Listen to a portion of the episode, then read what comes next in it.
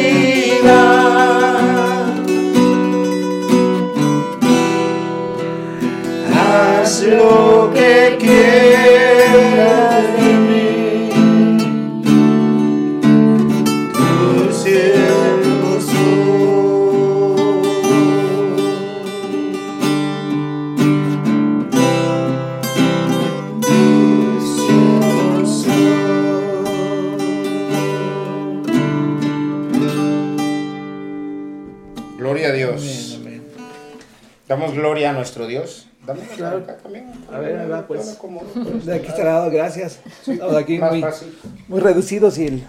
Qué bonita, qué bonita alabanza, que Dios cambie nuestro corazón. Sí, y es justo lo que necesitamos, como, como ve el título de, de este programa, es hice lo que no quería hacer. Y eso sucede tan seguido. Son palabras que se oyen tan, tan a menudo. Y um, eso nadie, nadie está exento de esto. Es verdad que siempre que hacemos algo, a veces no queremos enojarnos, Y sin embargo nos enojamos y empezamos a, a maldecir y a hacer no sé qué tantas cosas que sabemos, dentro de nosotros sabemos que no están bien, pero en un momento de arrebato hacemos lo que no queremos hacer. Y lo peor aún, lo que sabemos que no debemos hacer. Y eso nos lleva, pues, a, no digo que a todos, pero a, mucha gente lo, nos lleva a, profundidades oscuras, donde la, gente uh, se pierde. Se pierde por causa de, de, esto, ¿verdad? A veces no saber resistir, no poder controlar su, su propio carácter. Empieza uno uh, con pequeñas cositas y esas pequeñas cositas, como, como las caricaturas, ¿verdad? ¿Te acuerdas que siempre avientan una, una monedita o no sé qué en la montaña con nieve y cómo va haciéndose? Pero una cosita chiquita se, se hace tan enorme. Y así, así, sucede muchas veces cuando... Como la piedra de la pantera rosa. Sí, así, la, sí, tan, tantas historias de que así, siempre lo representan de esa manera, algo, algo pe pequeño que se hace tan grande y, y siempre llega a, a, a, arrasar con nosotros, a aplastarnos. Y empieza así con, porque no podemos todavía controlar la carne, porque no podemos controlarnos a nosotros mismos en, en cualquier aspecto, no, no solamente una cuestión de, violencia, sino también hay cuestiones de, cuestiones de obediencia, cuestiones de, de, sometimiento, cuestiones así variadas, pero a fin de cuentas reflejan nuestro, uh, nuestro crecimiento, nuestro crecimiento espiritual. Uh, hace como dos semanas estaba hablando con una persona y le estábamos platicando algo así parecido. Y estábamos, estábamos diciendo, bueno, como, como cuando vamos al médico. Vamos al médico y nos dice, bueno, este, mire, su colesterol está como a 300, ¿verdad? Su, uh, no sé, su salud necesita cambiar, mejorar, obviamente. Y dice, ya no va a tener que, ya no coma, ya no coma pan, ya no coma chicharrón, ya no coma carne de puerco, ya no coma carne de res, ya no coma esto, o sea, le quita, prácticamente le quita toda la comida. ¿Y qué dice uno? Dice, uh, doctor, pues mejor máteme de una vez, ¿verdad? O sea, porque le está quitando la vida. Y así es nuestra vida en el, en el cristianismo. También tenemos una barrera, tenemos unos linderos en los que nos debemos de mantener pero a veces estamos viendo hacia el mundo y, y pensamos hacia los otros, bueno, un pecadito nunca mató a nadie, ¿verdad? Y, y nos aventamos a, a, ese pecado que sabemos que, que está mal, sabemos que está mal, pero sin embargo lo hacemos. Y como la gente necesita cambiar, la gente, y hemos hablado de esto tantas veces, la gente necesita no solamente denominarse cristiano, sino que su vida sea transformada, sea cambiada. Y ahí es donde está el problema. Mucha gente no cambia. No cambia, ¿por qué? Porque tiene este problema con el pecado, ¿verdad? Y el, en, ese, en esa situación es cuando vemos nuestra debilidad. Yo sé que hay gente que tiene más crecimiento y se, se aferra de todas formas a hacer la, la, cosa de Dios. Y eso es, es verdaderamente commendable. Eso es admirable que unas personas sí pueden hacer esto. Apartarse del mundo. Hay unas personas que literalmente se apartan del mundo. Se, se van a, a, a una montaña y se separan del mundo. O sea, renunciando a todo. Y eso es, créanme, eso es bastante difícil de hacer para la, mayor, la mayoría de las personas. Y claro, Dios no nos pide que hagamos eso para separarnos del mundo no nos pide eso, ¿verdad? Nos pide que pues, vivamos entre la gente, amemos a la gente, que, que, les digamos del Evangelio. Entonces, obviamente no tenemos que estar apartados de eso, sino apartados, apartados de, del pecado, apartados del mundo del pecado. Y es a donde uh, pues, nos trae este tema, ¿verdad? Que hay tanta gente que le puedes decir, como, como los que, mira, como algo tan fácil, como los que fuman. Ellos saben que está mal que fumen, o sea, les han dicho desde la niñez, el cáncer, el, el cáncer viene por causa del cigarro. Y, uh, ¿y qué es lo que ellos hacen? Uh, dicen, ah, sí sé esto, y, pero lo voy a seguir haciendo. Claro. ¿Verdad? Y, o sea, y es algo que uno, para uno pues no tiene sentido, ¿verdad? Uno que no está fumando, pues, para comenzar sabe horrible el cigarro. Sí. ¿Verdad? O sea, sabe horrible. Yo he llegado a fumar, o sea, muy pocas veces lo llegué a hacer y, híjole. ah, ¿Verdad? o sea, sí lo he hecho ¿no? en, en- en tiempos anteriores Ujú. y no tiene buen sabor, No. o sea, nada, no hay nada bueno en el cigarro. Nada, y sin Nada. embargo la gente lo hace. Y, ah, y aunque le estés diciendo, mira, pero es que el, el número de muertes por cáncer ha aumentado por causa de esto, dice, sí, sí, yo sé esto, pero Dicen, lo, lo voy a dicen seguir que, haciendo. que- que dice que el, dicen que el cigarro, el, el- la, el- la, la adicción al cigarro es mucho más fuerte que cualquier otra adicción, Sí, es fuerte, que sí. cualquier otra droga, que, o sea, porque la nicotina, o sea, en, en, en, en su momento, o sea, se hace una, el cuerpo te pide la Te- te está nicotina, o sea, sí. se hace adicta Sí. a la nicotina. Sí, sí. Y dicen que es algo muy, muy, muy difícil de dejarlo. Pero nada es imposible, ¿verdad? Que Así Dios es. no pueda ayudarnos Así a es, sí. Y eso es lo que nos lleva también a este tema, de el, el pecado. Es decir, ¿por qué no podemos dejar el pecado? Ese, así como, como estaba mencionando Antonio, es la, es la nicotina, ¿verdad? La que nos, nos llama al, cigarro o a cualquier droga, ¿verdad? Una vez que se hace adicto. Y cuando uno peca y sigue pecando y sigue pecando, Ahí ah, se hace ad- adicto. se- ya, ya no te das cuenta de la santidad. Ya, ya, es, ya es tan fácil seguir pecando y pecando y pecando y pecando. Porque, en primera, porque la, la- el juicio de Dios no es inmediato. Imagínate, imagínate Claro. cómo sería el, el mundo si, si todos supiéramos que hacíamos mal y ¡pum! te cae un rayo. O algo sucediera, o sea, luego, luego vamos a decir una semana, dos semanas, o, o sea, algo pronto, vamos a decir, y estuviera uno con el temor. El temor. o sea, esperando, o sea, ¿qué me va a suceder? Sí, sí, pero gracias a Dios, ¿verdad? Gracias a Dios por su misericordia, que no nos paga de Claro. acuerdo a lo que hacemos. Pero entonces vamos a analizar en este programa por qué, por qué seguimos haciendo lo que no queremos hacer. ¿Por qué seguimos cayendo? ¿Por qué seguimos? Y, ah, y yo sé que todos, todos, todos, todos, todos pasamos por tentaciones, todos pasamos Claro. por esos momentos de debilidad. Y hay unos que sí lo resisten y hay otros que no resisten la tentación. Y, ah, y pues a veces son cosas graves, son cosas ah, difíciles, como, como la historia de David con esta mujer Betsabé. Es, parece que eh, para él era, como dicen por ahí, una canita al aire. Pero fíjese las consecuencias que tuvo en su vida. Todo lo que pasó porque no pudo vencer ese deseo. Las consecuencias desde el momento, ¿verdad? Porque el niño murió y después, más adelante, también vino espada sobre su familia. Sí, pero pues igual, igual vino, vino sobre el esposo de esta mujer. Ah, ahora sí que no, ni las debía ni nada, y sin embargo, él también pagó por, la, por el pecado de, de- de David. Y así también en, en nuestras vidas, cuántas cosas suceden por causa de las cosas que hacemos que no son de acuerdo a la palabra de Dios, de acuerdo, de acuerdo a su voluntad. Cuántas cosas hacemos que para nosotros es nada más una cosa pequeña. Sí, quizás sea una cosa pequeña en ese instante, pero no sabemos si las cosas que vienen después son relacionadas a esa cosa que hicimos. ¿Verdad? Porque a veces no, no vemos así la, la situación, como al menos a David llegó el profeta Natán y le dijo claramente, bueno, tú hiciste esto y ahora así dice el Señor, y te va a pasar esto, esto y esto y esto. Entonces él supo exactamente lo que le pasó, toda esa muerte que vino a su familia, vino por causa de lo que él había hecho. ¿verdad? Ah, y siendo David una persona que amaba a Dios.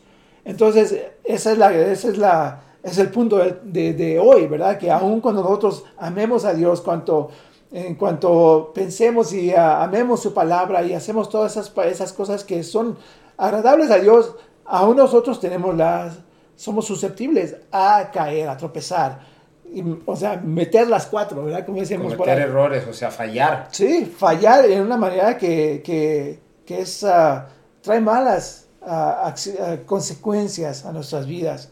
Entonces, ah, y créeme, hay, hay muchos versículos que, que hablan acerca de esto. ¿Y y por qué? ¿Por qué es que el hombre sigue pecando? En primera, porque somos desobedientes, ¿verdad? Desde Adán y Eva. Eh, desde ahí ya traemos esa, ese, vamos a llamarle ese espíritu de desobediencia heredado. ah, y hay que agradecerle primeramente a Eva y después a Adán. ¿verdad? Hay que agradecerles todos los días por mi des- desobediencia. Y ah, bueno, ah, le- hay una, una terquedad en el, en el hombre.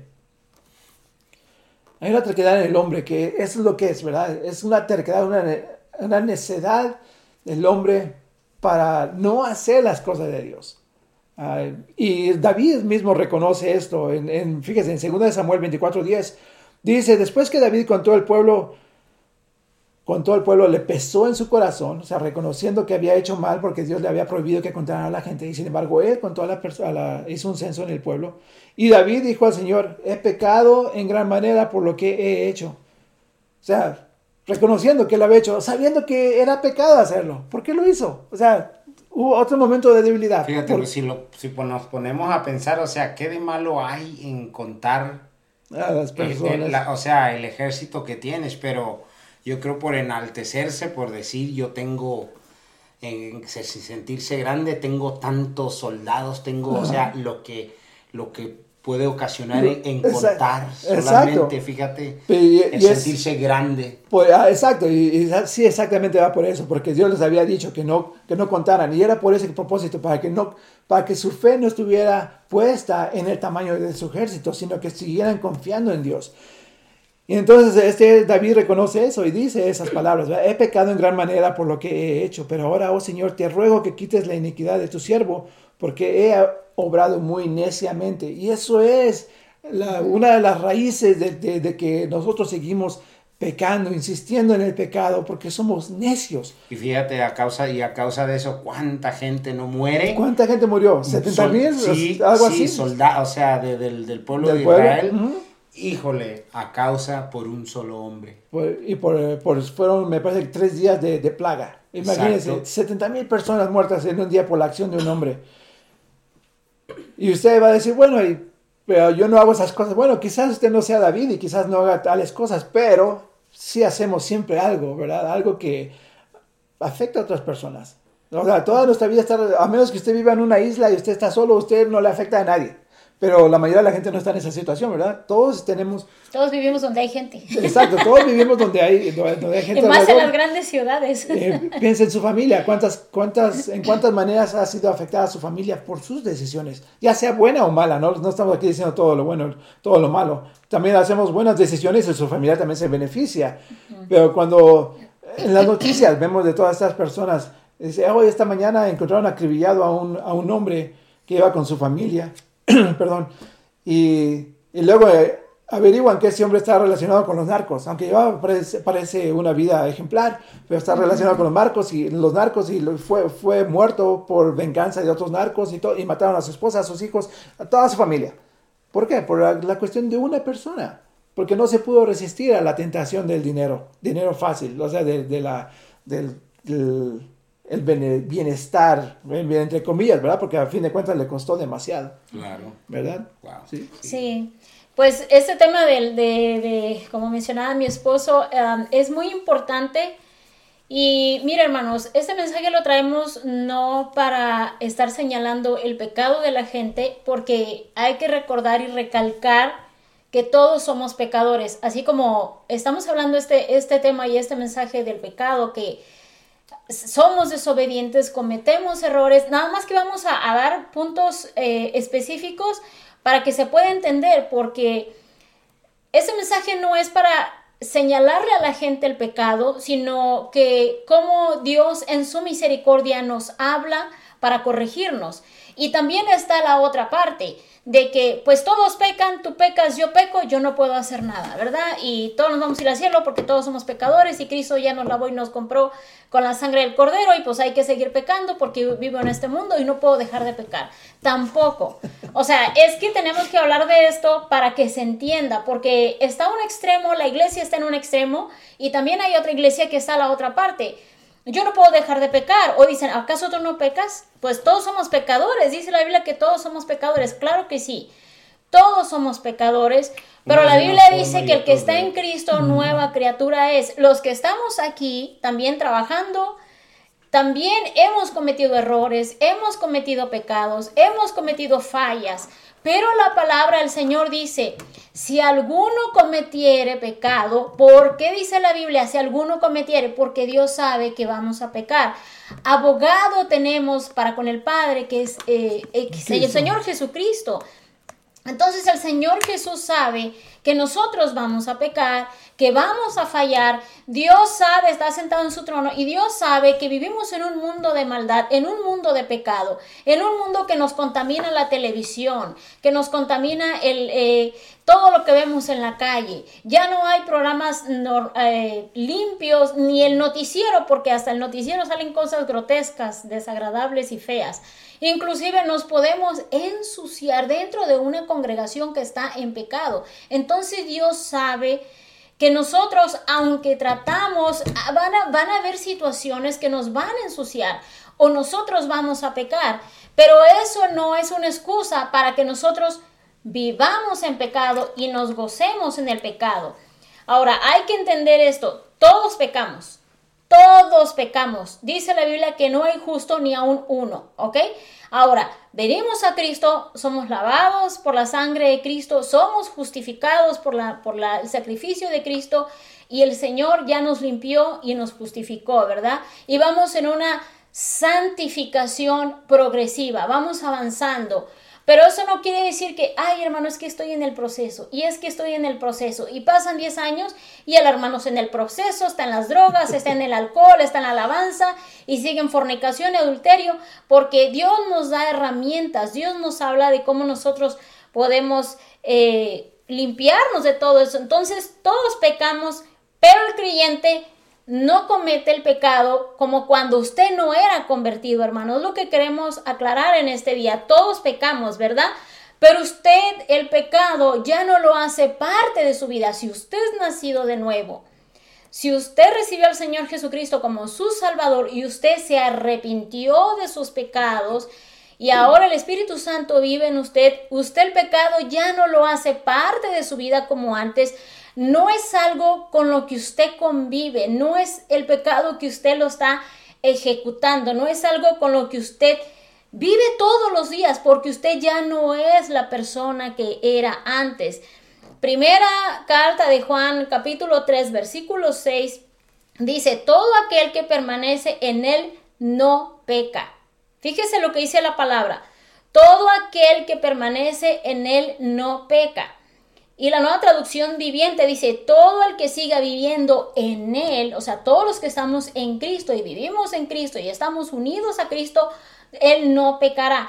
Oiga, hermano, entonces quiere decir que los cristianos no pecan, ya todos los que están en Cristo, sí, hermano, porque vivimos en este mundo, porque tenemos una naturaleza pecaminosa que si nosotros no estamos constantemente buscando de Dios, surge el viejo yo, surge el viejo Juan, surge la, la vieja María, surge el viejo Pedro, aquel hermano que, que no quería pecar, pero salió esa naturaleza pecaminosa en un momento. Entonces, todos cometemos pecados, pero nosotros dice la Biblia que vayamos al trono de la gracia para alcanzar misericordia, que confesemos nuestros pecados y nos acerquemos a Él, ¿verdad? Para que nosotros podamos limpiarnos, porque vivimos en una, en una situación, hermano, en este tiempo donde desafortunadamente por la mala enseñanza, las malas predicaciones y el mal testimonio en el liderazgo de la iglesia, por eso la iglesia está como está. Por eso la iglesia está descarriada. Por eso hay hermanos que no se limpian. Por eso viven una vida de pecado y volvemos a recalcar. No estamos señalando el pecado de la gente, no estamos aquí para estar hablando mal de los demás. Es una palabra de edificación, consolación y exhortación. Para eso es la escritura, para edificar, para consolar y exhortar, o sea, motivarnos, estimularnos, animarnos a que no pequemos, porque si vamos a estar con esa actitud, entonces pues no hay que no hay que ir a las congregaciones, ¿verdad? Porque cada vez que nos vamos a sentar, pues el pastor nos va a estar tirando pedradas y nos va a estar diciendo que todos somos unos pecadores, pues claro que no. Vamos para aprender de la palabra, vamos para escuchar, vamos para cambiar nuestra vida, para que a través del poder de la, predicación y la palabra nuestras vidas sean cambidas. Porque dice la palabra, hermano, ¿cómo va a corregir el joven su camino? Y cualquier cristiano con conseguir la palabra, con escuchar la palabra. Entonces la palabra es para corregirnos, para cambiar nuestra vida.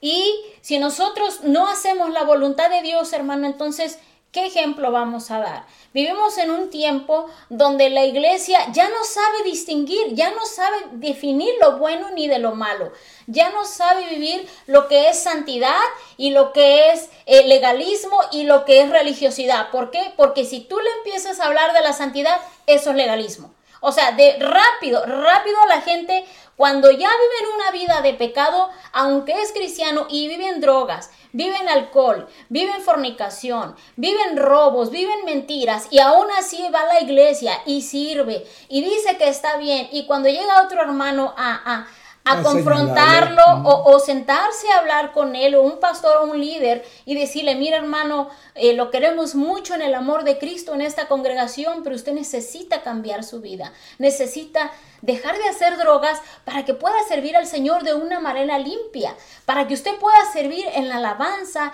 o, saludando a la gente. Dice la Biblia, límpiense los que llevan los instrumentos del Señor.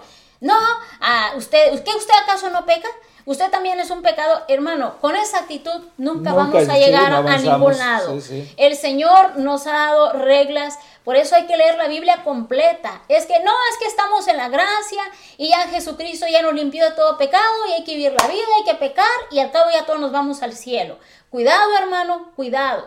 Porque la Biblia dice que el que está en Cristo nueva criatura es y tenemos que limpiarnos constantemente, tenemos que pedir perdón, tenemos que buscar la santidad. Dice la Biblia que si el justo con dificultad, o sea, a luchas de apanzazo o como usted le quiera llamar, se salva, ¿qué será del impío y del pecador? Entonces nos cuesta, claro que nos cuesta, hermano.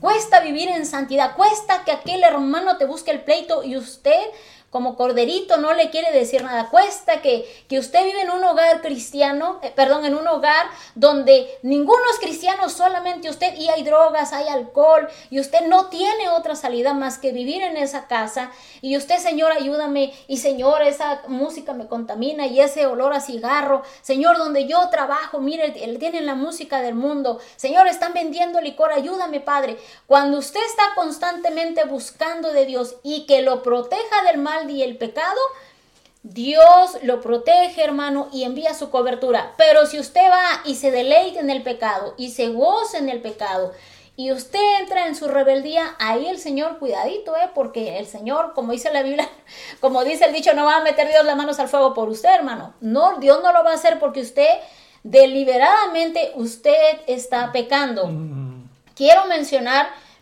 una revelación que a mí Dios me dio cuando yo recién me convertí y esto va para la iglesia, hermano, para que usted entienda que nosotros no nos podemos andar contaminando con las cosas del mundo, porque hay hermanos que son cristianos y van a los bailes. Y nuevamente, no estamos aquí para señalar ni para juzgar, pero hay hermanos que viven en pecado, que andan en los bailes, que hacen drogas, que hacen alcohol, hacen tantas cosas y no quieren cambiar su vida, no quieren vivir una vida en santidad. Hace muchos años el Señor me dio una revelación en un sueño. Dios me mostró que yo entraba a un lugar que era como un bar. Y yo entraba con mi esposo y yo entraba a buscar a, mi hermano que está aquí presente. Yo entraba a buscarlo pero hermano, yo podía ver que, en, el ambiente era, era un bar, era un bar como una discoteca, como un nightclub y obviamente pues estaba todo oscuro, ¿verdad? Pues los que anduvimos en bares y en los nightclubs y discotecas, pues estaba todo oscuro, había muchas sillas donde estaban sentadas personas, parejas, hombres con mujeres. Y yo entré a ese lugar, pero conforme yo iba entrando, hermano, iba caminando y, y veía, oía la música y oía el ambiente y oía que la gente se reía y yo veía cómo el hombre con la mujer se estaban agarrando. Eh, cuando digo agarrando, quiero decir que se estaban tocando para hacerse caricias, pero de una manera inapropiada, incorrecta, con lujuria. Y, y yo podía ver el pecado, o sea, Dios me mostraba el pecado en ese lugar porque había algo en mí que rechazaba, rechazaba el ambiente, rechazaba la música, rechazaba todo. Entonces yo iba caminando alrededor del bar buscando a mi hermano.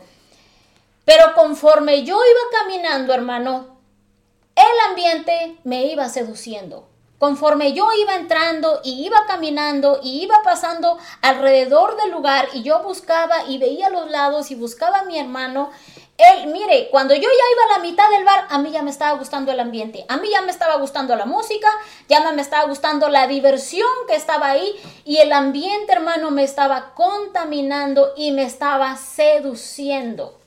Eso es lo que Dios me mostró. Cuidado, cristiano, que estás coqueteando con el pecado, porque el pecado te va a seducir y vas a caer y te vas a endurecer y después cuando te quieran corregir no vas a aceptar la corrección ni de Dios, ni del líder, ni de nadie. Entonces, cuando yo estuve, yo estuve así, hermano, yo supe en el sueño que eso era prohibido para mí y lo que hice tomé de la mano a mi esposo y me salí apresuradamente de ese lugar. Me salí pero corriendo porque dije, si yo no salgo de aquí, voy a caer en pecado. Me voy a envolver y después me va a gustar y cuando yo ya quiera salir de, de, este ambiente, yo no voy a poder. ¿Y por qué creer, hermano, que Dios me dio ese sueño? Porque yo venía de ese ambiente. A mí me encantó bailar y me encantaban las discotecas. Yo soy de Acapulco Guerrero. Y la vida de Acapulco es una vida nocturna, una vida de, de ambientes, de discotecas, de música electrónica, de nightclub, de andar bailando en las tarimas. Ese era mi ambiente de cuando yo estaba joven. De ahí me sacó Dios. Entonces Dios me muestra que lo que yo vivía eso ya no es para mí. Y así como Dios me mostró a mí, así Dios le muestra a cada una de las personas, ¿verdad? Eh, la lujuria, la fornicación, las drogas, la mentira, todas las cosas que nosotros hacíamos, Dios nos muestra para que nos salgamos de ese ambiente del pecado y le agrademos a Dios y nosotros podamos vivir una vida en santidad progresiva, hermano, porque vamos creciendo en la santidad, en la obediencia. Y aunque nos cueste, yo sé que nos cuesta, ser perfecto. Nadie puede ser perfecto. Todos pecamos. Yo peco tal vez a levantarme, eh, peco en mi trabajo, o a lo mejor ya cuando me voy a acostar, encuentro, hoy chin, Señor, ya pequé, me enojé por esto, pasó esto. Precisamente ayer, que hoy es el último día del ayuno que teníamos, y ayer yo le, yo le pedí a Dios que limpiara mi corazón porque habían pasado situaciones en este ayuno que a mí me han contaminado, aunque digan, no, no es cierto. Sí, hermano, hay situaciones que nos contaminan. Y yo le pedí a Dios que limpiara mi corazón, así como cantábamos hace ratito. Señor, limpia mi corazón porque yo no me quiero contaminar con estas situaciones. Yo no me quiero contaminar con esto que me hizo molestarme hace unos días. Limpia mi corazón. Y cuando usted reconoce, hermano, su pecado, cuando usted reconoce su falla, dice la, dice la Biblia que ahí el Señor lo limpia, pero tenemos que reconocer, no tenemos que estar encubriendo el pecado. El que encubre sus pecados no prosperará ni física ni espiritualmente ni de ninguna manera, pero el que los confiesa y se aparta, dice el Señor, encuentra la misericordia. Gloria a Dios. Aquí yo tenía mis versículos, pero bueno, ahora ya se me cambió aquí. Eh, voy a poner, perdón, este muy, muy, muy cierto acerca de las cosas que estás comentando. Me voy a ir aquí al libro de Proverbios. se me hace que era el capítulo 7, Proverbios, y luego me voy a regresar a Samuel. Proverbios, ¿dónde está? Discúlpeme un momento. Proverbios se me hace que era el capítulo 7, si no era el 7, era el 9. Y dice así. No, es el 9. Ok. Y, dice así en el versículo 7.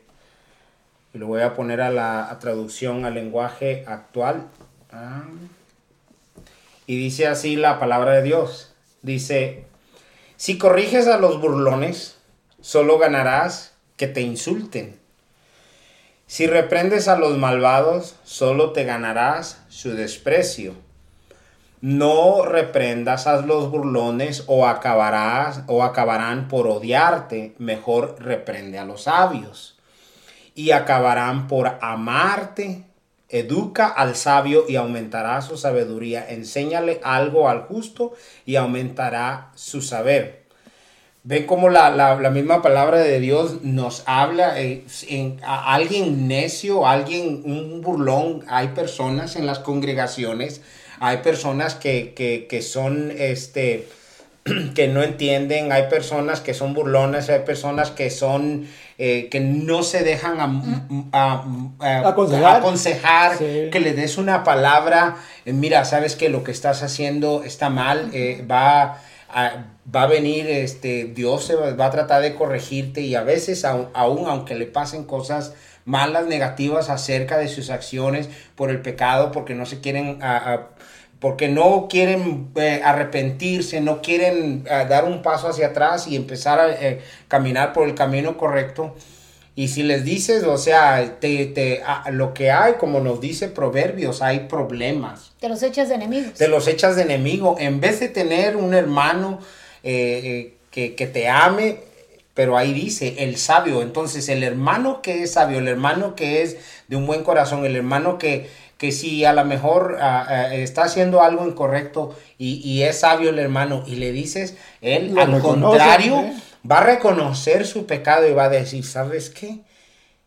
estoy mal lo que estoy haciendo y sabiamente actúa porque lo, está, lo, lo- lo- estás confrontando conforme a la palabra, lo estás corrigiendo conforme a la palabra, lo estás, este, eh, le estás diciendo y lo que dice él sabiamente habla y sabiamente actúa y dice, ok, ¿sabe- ¿sabes qué? Estoy actuando de una forma incorrecta y lo que hace esta persona, en, en vez de, de- de molestarse, enojarse, se, se vuelve y, y- y como, dice, como dice Proverbios, te ama, eh, eh, em- empieza y te ganas. A tu ganado a tu hermano, te dice. ganas a tu hermano, pero aquel, el necio, el, el, el, el, el que no quiere obedecer, aquel, el, el que es este, el, el que es necio, el que de plano no, no, no se deja, Rebelde. por- rebelde.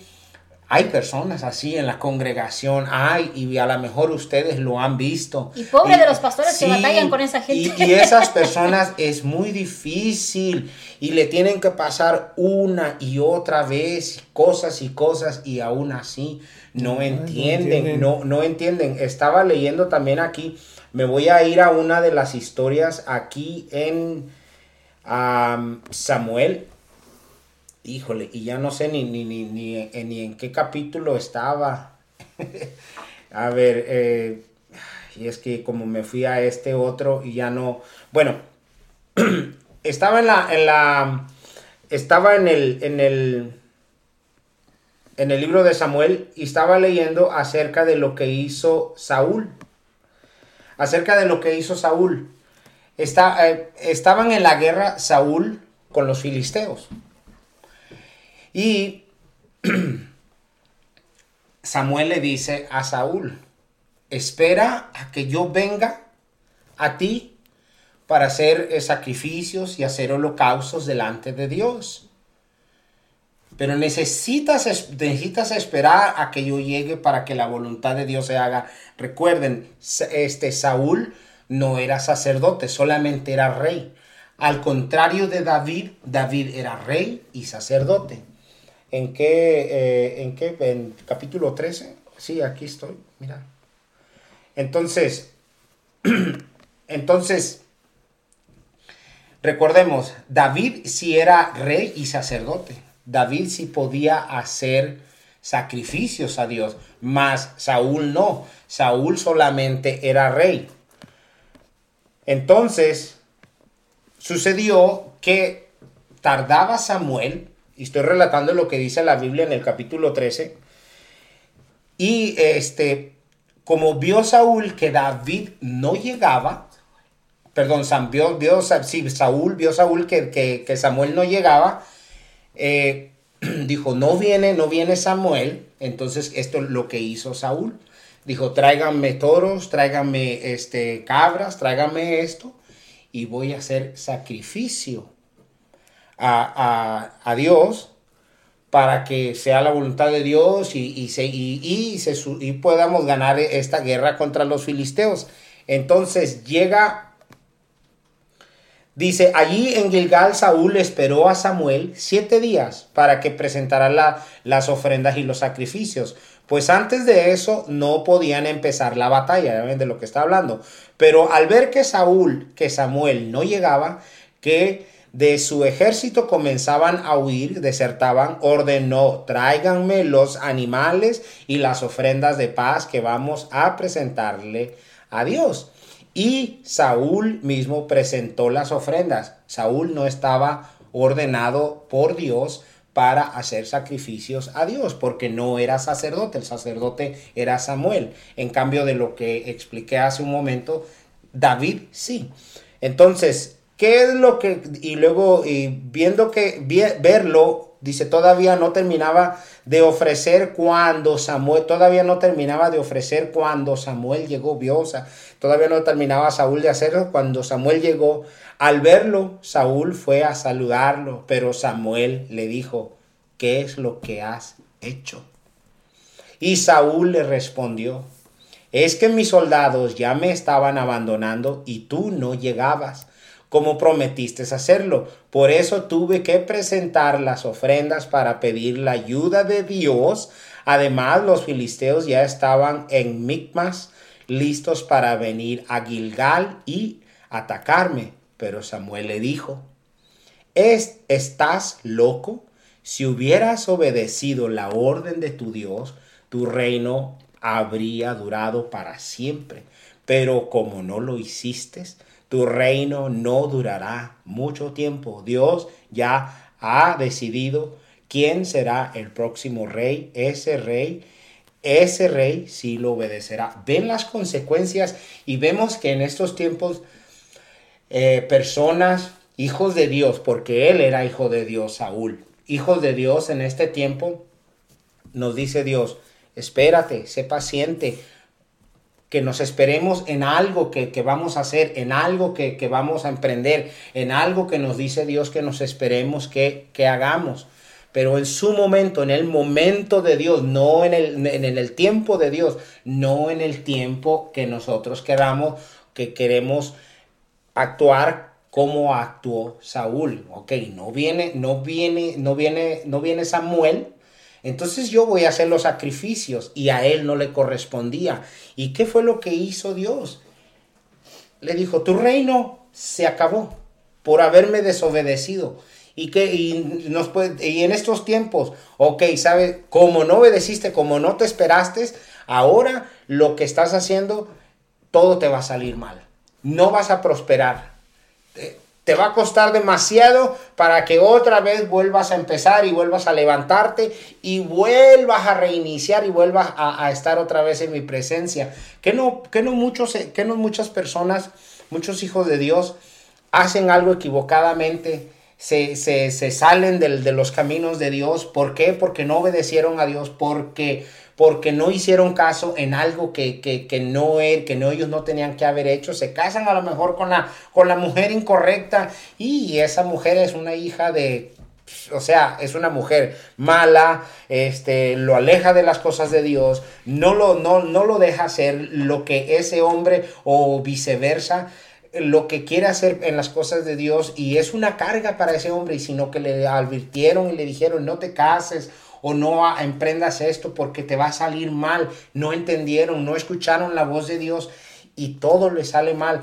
Terminan alejándose de las cosas de Dios y para volver a reiniciarse y para volver a estar otra vez en los caminos de Dios, cuesta doble, triple, cuatro, cinco veces para volver, para volver a levantarse, para volver a, empezar a caminar con Dios, para volver a, a, que tu corazón otra vez esté en paz, tranquilo.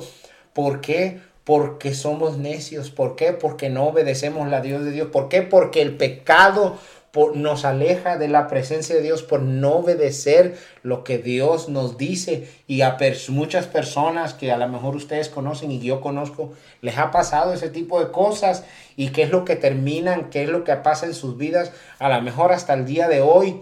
Tú que nos estás escuchando, si estás escuchando esta transmisión, Puede ser tú que a lo mejor estás en esta situación y estás alejado de la presencia de Dios. ¿Por qué? Porque no obedeciste. ¿Por qué? Porque quisiste hacer lo que, lo que tú creíste que era conveniente. ¿Y qué fue lo que pasó? Terminaste alejado de la presencia de Dios y te está costando.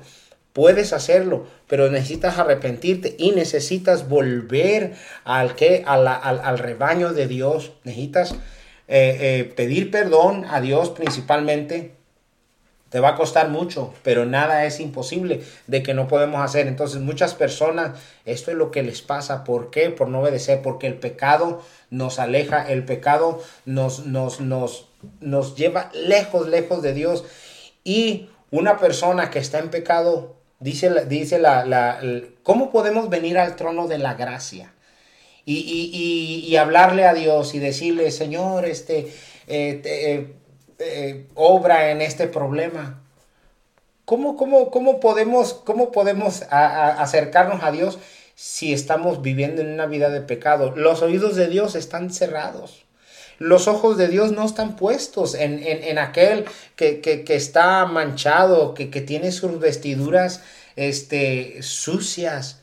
No, si la misma palabra de Dios nos dice que nuestras mejores obras son algo eh, eh, como putrefacto, algo sucio delante de la presencia de Dios. Ahora imagínense un justo, pecado. cua- un, un- un pecado es peor. Si lo más justo que nosotros podemos hacer dice que son como algo sucio delante de Él. Ahora, ahora, ahora, ahora pongamos la otra parte. Una persona que vive en pecado y querer acercarse al trono de la gracia y querer que Dios nos escuche y, querer, y queremos y querer que Dios obre a favor en un problema, en un asunto, cuesta mucho, es muy difícil el pecado. Por eso no podemos, eh, por eso no podemos vencer eh, eh, en, en, eh, a veces eh, situaciones, problemas. ¿Por qué? Porque vivimos en ese mundo eh, y, y no nos damos cuenta que estamos ahí. O si nos damos cuenta no nos importa. ¿Y cómo queremos que Dios obre a favor de nosotros si vivimos en pecado? ¿Qué pasó con este rey? Al final de cuenta murió, al final de cuenta su reino se destruyó, al final de cuenta toda su descendencia eh, terminó acabada. ¿Por qué? Por el mismo pecado. El mismo Dios fue acabando su descendencia poco a poco. ¿Por qué? Por la, por la, la necedad la- y la desobediencia de un solo hombre. Lo que tú, lo que tú comentabas hace rato, David, Adolfo, sí. de David. Por un solo hombre, ¿qué fue lo que pasó? Murieron miles de hombres, miles de hombres por la desobediencia de un hombre. ¿Qué es lo que puede pasar en, este, en Estados Unidos por la desobediencia, vamos a decir, de un mal presidente que hace malas decisiones? Que no se puede venir una guerra masiva a Estados Unidos por la decisión de un hombre a actuar a su propia prudencia, a actuar y decir, no, yo voy a tomar esto de este país y voy a querer, y, y, voy- y- y se vienen muchos países en contra de este país por la culpa de, por la, por la decisión de un Pues solo eso, eso que fue, eso fue la Segunda. Guerra Mundial también. Pues ahí está, o Sí, sea, sí, sí, sí. Por un o hombre sea, vino toda la, la guerra en y, muchos y por un solo hombre pueden suceder muchísimas, Muchísimas cosas, cosas. catástrofes, Sí. o sea, la destrucción de una, de toda, De toda una nación. una nación Sí. por un solo hombre. Sí, lo que está pasando ahorita en, en, en, en Palestina, ¿verdad? Los de Hamas decidieron hacer una guerra ahí y ahorita están pagando, o sea, gente inocente, como siempre, gente inocente. Allá Claro. como, no sé, 30 mil personas. Los inocentes pagan el precio por, de- los, por los errores de los otros. Exacto. Sí, entonces, am, eh, el- ahora, ¿por qué no podemos tener el poder sobre el pecado? Y es por eso, ¿verdad? Porque nosotros mismos no nos sometemos, no, no tenemos obediencia, somos necios. Ah, algo muy importante ah, que es tan importante para Dios es que no sabemos perdonar. No sabemos perdonar y eso... Algo muy importante que sí Y- necesitamos hacer. Sí, y, y la cosa es, ¿por, por qué no podemos perdonar? Por- y analice usted esta, esta pregunta, ¿por qué no podemos perdonar? ¿Y a dónde nos lleva la falta de perdón? Si Jesucristo mismo nos dice, ¿verdad? Cuando, cuando le pregunta a Pedro, ¿cuántas veces perdono a mi, a mi enemigo o al que, o al que me ofende? Y Jesús le dice 70 veces 7, a 490 veces. Imagínense, ¿quién de nosotros perdona así? Así como nosotros somos perdonados, así como dice la, la, la oración del Padre nuestro. Perdona nuestras ofensas, como también nosotros perdonamos a los que nos ofenden. Pero mucha gente no sabe perdonar. No sabe perdonar. ¿Por qué? Porque ah, esa es una mancha en nosotros. Porque hay un rencor en nosotros que no podemos o sea, soltar. Y eso se hace un pecado en nosotros. Sea, es una raíz de amargura. Se hace amargura. Fíjese, o sea, Saúl, la verdad, era un buen ejemplo de eso. Que él odiaba a David. ¿Por qué lo odiaba? Sí, que, eh, que entró en él. ¿Verdad? O sea, le, le entró envidia, Ujú. le, le entró... ah, Coraje hacia le él. entró coraje porque la gente lo celebraba más a él que a, que a Saúl. Entonces empezó a tener envidia de, Y de- eso, de dio, David. eso dio pie a más pecado Y lo llevó, vida. exacto, lo llevó a odiar a David de tal manera que lo quería matar. Y este muchacho se le decía, ¿verdad? Qué mal te he hecho. Y lo persiguió por años. Y lo persiguió por años. Y obviamente hay a Dios obrando, cuidando a David. Pero igual, ese, ese, esa falta de perdón, eh, también relacionada a la historia de David, está Joab, que asesinó a Abner y a Masa por venganza a uno y por envidia a otro. ¿Por qué? Porque a uno le, dieron, le, le dijeron que iba a ser comandante y dijo, ¿y yo qué? O sea, yo, yo debo ser comandante. Entonces, si lo mato a él, yo voy a ser comandante. Y por esa razón mató a una persona. Fíjese, o sea, por dónde camina el hombre que llega a esos extremos de quitarle la vida a una persona por nuestro propio pecado.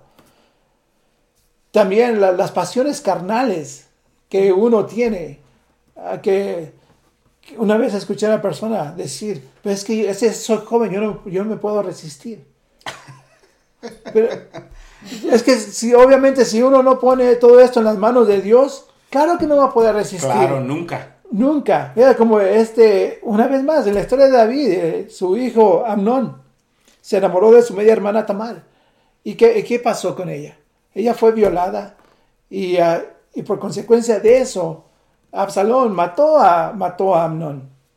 Ya, todo por una cuestión De la de las carne, pasiones. de una pasión. ¿Y cuán- cuántos crímenes no oímos en las noticias? De que, oh, este hombre encontró a su mujer con otro hombre y mató a todos y luego se mató él mismo. ¿Cuántas veces no se oye una historia similar? Sí, muchas. Muchísimas. ¿Por qué? Sí. Porque son, son las pasiones carnales que nos arrastran al pecado. ¿Verdad? Igualmente en la historia de David es también otro claro indicio de eso. Es, es una, una, una pasión que nos entra. ¿Por qué? Porque no nos guardamos. No nos guardamos o no nos tratamos de guardar el pecado. Quizás David pensó, dice, bueno, este es así, es algo ligero y, y yo sé que Dios me perdona, Dios es misericordioso. Y por eso hizo el pecado. Pero, ¿cómo vamos a hacer algo que no tenga consecuencias? O sea, sea bueno o malo, te- cualquier cosa que hacemos tiene consecuencias. Si hacemos el bien, va a tener consecuencias buenas. Si hacemos el mal, eventualmente va a tener consecuencias malas. Y todo eso tenemos que nosotros pelear contra estos deseos, estos deseos de la carne. También la ignorancia del hombre es la que nos lleva a pecar. ¿Cuántas veces ah,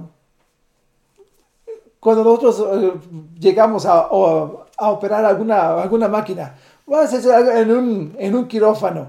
O sea, la mayoría de las personas no saben nada de un quirófano. Y llegan ahí y empiezan a apretar botones ahí. Es, oh, pues mira, esta cosa está haciendo beep, le aprieto aquí. Y esta cosa está prendiendo lucecitas, le aprieto aquí. Y ahí está la persona ahí Y ya, muriendo. y ya mató al paciente. Exacto, ya, ya lo estoy ma- matando más Ya se le fue el oxígeno y el suero. por mi ignorancia. Por mi ignorancia estoy haciendo el mal. Y así nos dice en Proverbios 16, 25. Hay caminos que al hombre le parecen derecho, pero al final es camino de muerte. Exacto. ¿Por qué? Por la falta de conocimiento. Porque, porque esa ignorancia nos hace actuar mal. Y es lo que sucede con el pecado. Porque no sabemos, ya no sabemos qué es lo que es pecado, como, como di- le dijo Dios a Jonás cuando lo mandó a Nínive. Dijo, ve ahí porque esta gente ya no sabe lo que, ni, no, no conoce su derecha de, de la izquierda. No sabe distinguir. Imagínense qué tan mal estaba la, la población en ese lugar para que Dios use esas palabras. Y es exactamente las palabras que se pueden usar hoy en este día, porque ahora la gente no sabe lo que es bueno y no sabe lo que es malo, porque ya todo está tirado en la misma canasta y todo, todo está ahí entretejido y uno se, se excusan de una manera, se excusan de otra manera, haciendo lo malo bueno. Y eso se, se refleja tantas veces. Tantas veces, sea, uno le dice, como mencionaba Antonio, uno le puede me- de mencionar a una persona, está mal, está mal esto que estás haciendo. Y no son sabios, no saben aceptar el consejo de la persona, sino que se enojan, se violentan y lo toman a uno como, como criticón, uno que juzga, uno que es legalista y se, y se encierran en su propio pecado. Por esas razones.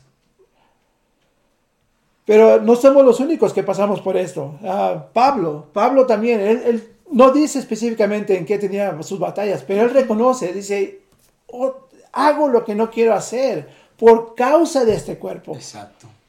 Y Pablo exhortaba a los Gálatas, oh Gálatas insensatos, ¿quién los hechizó? ¿Quién los fascinó? ¿Quién los ¿Verdad? fascinó? Si empezaron en el espíritu y ahora van a terminar en la carne. Exacto, ahora van a terminar en la carne. Y es- ese es el detalle, ¿verdad? Que tenemos, como dice la Biblia, tenemos que morir al pecado. Y eso es algo tan claro que está establecido en, Romanos 6. Se los recomiendo, re- lean Romanos 6. Y, ah, voy a leer aquí unos versículos, porque ya se nos va a acabar el tiempo.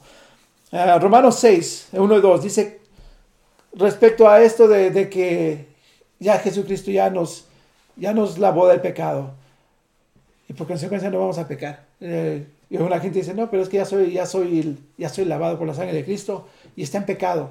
Y es lo que es la misma pregunta que está enfrentando Pablo aquí, que dice, ¿qué diremos entonces? ¿Continuaremos en pecado para que la gracia abunde? De ningún modo, o sea, nos tenemos que apartar del pecado porque ya no somos lo que éramos antes, o solamente porque tenemos la gracia sobre nosotros, ¿voy a seguir pecando? ¿Verdad? Es una pregunta tan obvia que lo, puedo ver, eh, prácticamente puedo oír la voz de, de Pablo, ¿verdad? Diciendo a la gente, ¿por qué? Porque él está viendo cómo está la gente actuando mal y la gente no lo quiere reconocer, malentendiendo, malinterpretando las escrituras, malentendiendo lo que es el evangelio que se les había sido dado. Nosotros que hemos muerto al pecado, ¿cómo viviremos aún en él? Fíjese la pregunta, ¿qué, tan profunda es esa pregunta que le hace a, a- los romanos y a nosotros mismos? ¿Cómo vamos a vivir el pecado si hemos muerto al pecado? Si morí crucificado con Jesucristo, ¿cómo es que voy a seguir viviendo la vida que llevaba antes? En Romanos 6, eh, 6 y 7, sabemos esto, que nuestro viejo hombre fue crucificado con Cristo para que nuestro cuerpo de pecado fuera destruido. O sea, ahí está la, la clave, que nuestro cuerpo de pecado, porque eso es lo que nos, nos, eh, nos, nos exhorta a pecar, es nuestro cuerpo de pecado. A fin de que ya no seamos esclavos del pecado. Para eso fue destruido, para que no fuéramos esclavos del pecado. Porque el que ha muerto ha sido libertado del pecado. Pero para eso hay que morir, genuinamente morir a lo que éramos, a nuestras pasiones, a, a todas esas cosas que eran una abominación delante de los ojos de Dios. Ahora tenemos que morir a Hacer eso. morir las- el- el- la, el- Hacer morir la la carne, o sea, Sí. hacer morir a nosotros mismos Sí, y que reinen los frutos del Espíritu pa- Exacto. ahí. Para que, exacto, para que haya un ser nuevo en nosotros, como así mencionaba mi esposa en ese sueño. Ese sueño que, que- que le dio, la revelación que le dio Dios. Ella estaba entrando a un ambiente donde estaba antes y ahora era abo- abominable también para ella. Si era abominable para ella, ¿cuánto más es para Dios? Y ah, últimos, ah, Romanos 6, 12, 15. Por tanto, no reine el pecado en su cuerpo mortal, para que ustedes no obedezcan a sus lujurias. Esa es la clave, ¿verdad? Tenemos que morir al pecado para no obedecer el, el- mandato que nos, nos hace hacer las cosas que no queremos hacer. Ni presenten los miembros de su cuerpo al pecado como instrumentos de iniquidad, sino preséntense ustedes mismos a Dios como vivos de entre los muertos y sus miembros a Dios como instrumentos de justicia. Porque el pecado no tendrá dominio sobre nosotros, pues no están bajo la ley, sino bajo la gracia. Entonces, ¿qué? ¿Pecaremos porque no estamos bajo la ley, sino bajo la, sino bajo la gracia? De ninguna manera. ¿verdad? O sea, que no usemos eso como, como un pretexto para, para pecar, que estoy bajo la gracia y por eso todos mis, mis pecados son cubiertos. No, tengo que apartarme del pecado porque yo morí al pecado cuando Jesucristo murió en la cruz. Cuando yo acepté a Jesucristo como mi Señor Salvador, yo estaba renunciando en ese momento a la vida que yo llevaba. ¿Para qué? Para ser una persona nueva. Para ser verdaderamente un cristiano, para ser un hijo de Dios, como Dios quiere. No ser un Saúl, ¿verdad? No ser una persona que solamente se hace llamar hijo de Dios, pero que no es obediente a Dios. Así que pensemos de esto y ah, el tiempo se nos va.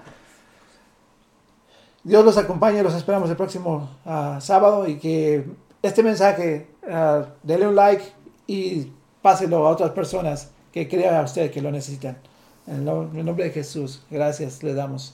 Bendiciones. Claro que sí, Dios los bendiga y que el, el rostro del Señor brille sobre sus vidas. Gracias, Dios los bendiga.